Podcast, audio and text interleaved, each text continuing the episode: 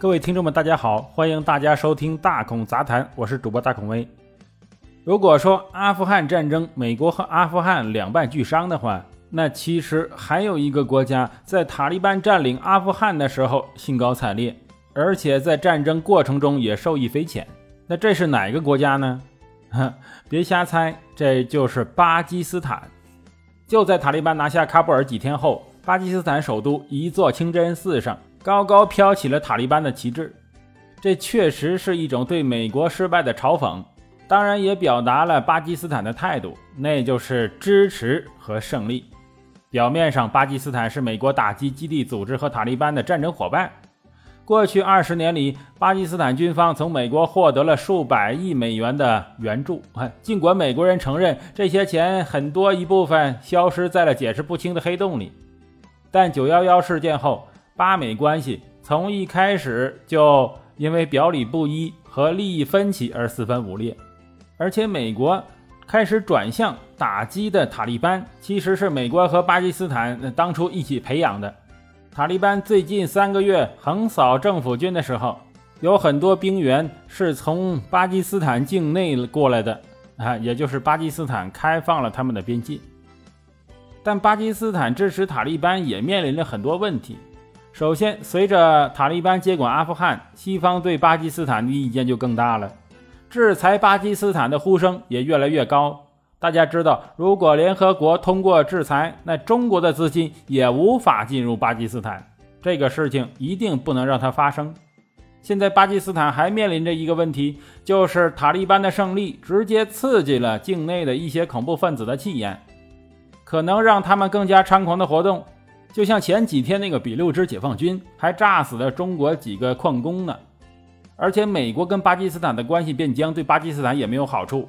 虽然美国不愿意跟巴基斯坦发生冲突，因为巴基斯坦是世界上拥有核武器九个国家里面其中的一个，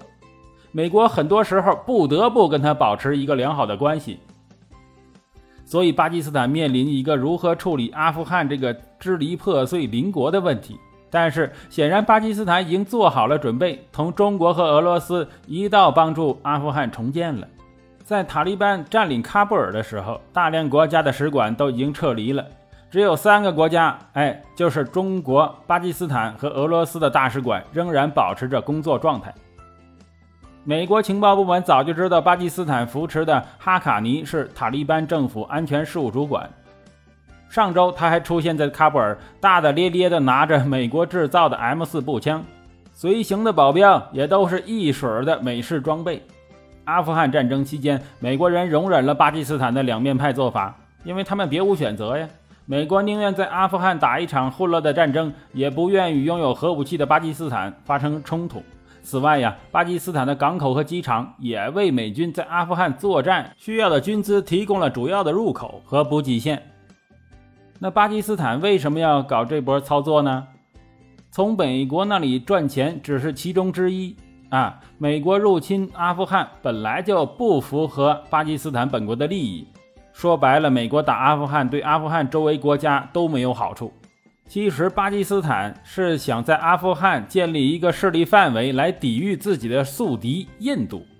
巴基斯坦坚持认为，印度利用阿富汗境内的一些恐怖组织在巴基斯坦搞破坏啊，比如俾路支解放军。对于巴基斯坦来说，阿富汗可以为抵御印度而提供战略纵深。美国曾经鼓励印度支持美国扶持的阿富汗政府，这让巴基斯坦军方特别警惕呀。二零一五年，奥巴马访问印度也越过了巴基斯坦，这让巴基斯坦人很愤怒。巴基斯坦总理伊姆兰汗今年春天在访问华盛顿时曾强调，有必要消除印度在阿富汗的存在。第一批从喀布尔撤离的外国人中包括印度外交官。巴基斯坦媒体把他们的撤离描述成一个非凡的胜利。美国还认为巴基斯坦为塔利班提供帮助，位于边境的安全庇护所给塔利班和他们的家人提供了栖息之地。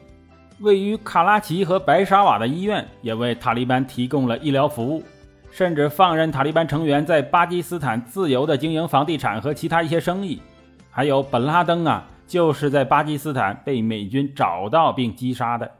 但是奥巴马政府始终未公开怀疑巴基斯坦窝藏本拉登，如果公开质疑的话，那么巴基斯坦就会被美国政府定义为支持恐怖主义，就像伊朗一样受到强制性的制裁。